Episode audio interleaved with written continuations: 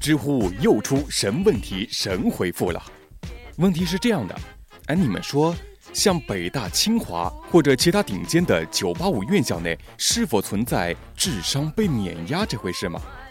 这不，就有当事人十分确定的告诉你啊，是有这么回事儿。他是这么说的，在大清那几年啊，基科有这么几个人，搞得我是一直陷入抑郁不可自拔。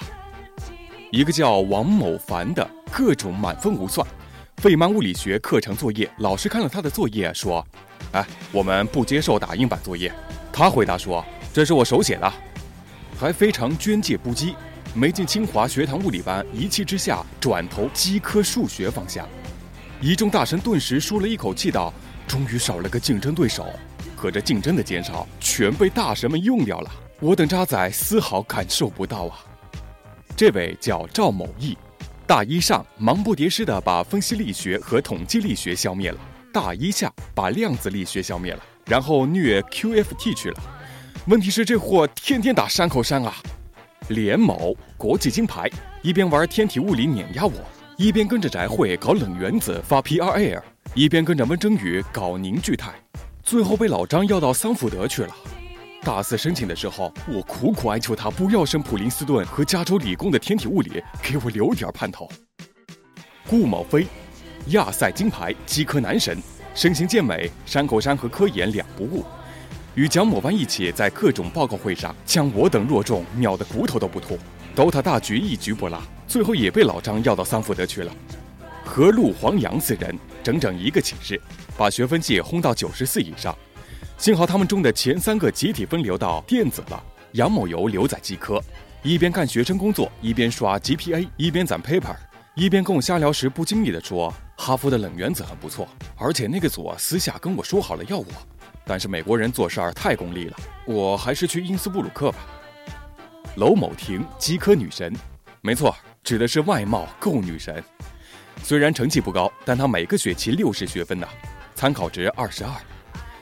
且是实打实的六十分，绝非某些刷学分绩的人们选大量课程，在于其中退掉不理想部分的做派。其中除了物理专业的物理，也包含了数学专业的数学专业课、计算机系的计算机专业课、数双、英双。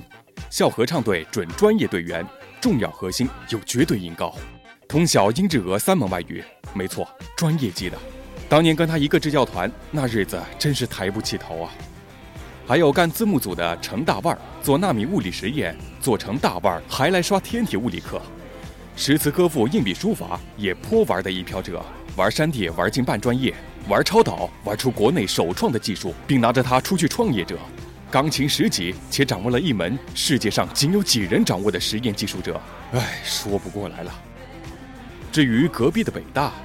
呃，某学文科的女神师姐工作数年后抑郁申请，跟她交流简历和动机函，她看完之后两点评论：第一，拉泰赫是好东西，我可没告诉她这是拉泰赫拍的版。不从事出版工作的文科生是那么容易接触到拉特赫的吗？但是你没用好。第二，对称性在物理学中的作用太基本了，不要炫耀你那点可怜的知识。不过嘛，本渣仔从小就在各种老师口中被他各种碾压到长大，早就习惯了。四年之中，我在中关村北大街两侧的那两所被某些愤青叫做“世界三流”的学校，被反复碾压淹没，直到成了纳米级的灰尘，不再妨碍碾压者们的滚动。这坨灰尘随波逐流，又终于流落到美国来了。之后，堪堪寻回一些自信来。毕竟天体物理的门槛并不高，但做下去也够喝一壶的。这边的教育理念也太不同了，总能找到一些自我安慰的基础。要不是在某些极其重大的打击之后，学会了把自己的价值内化，我早该与世界说再见了。不过我挺赞同我学弟的一句话：最后留在学术界并做出重要贡献所需的潜质，跟上面提到的 GPA 或者本科生科研之类，并无直接的关系。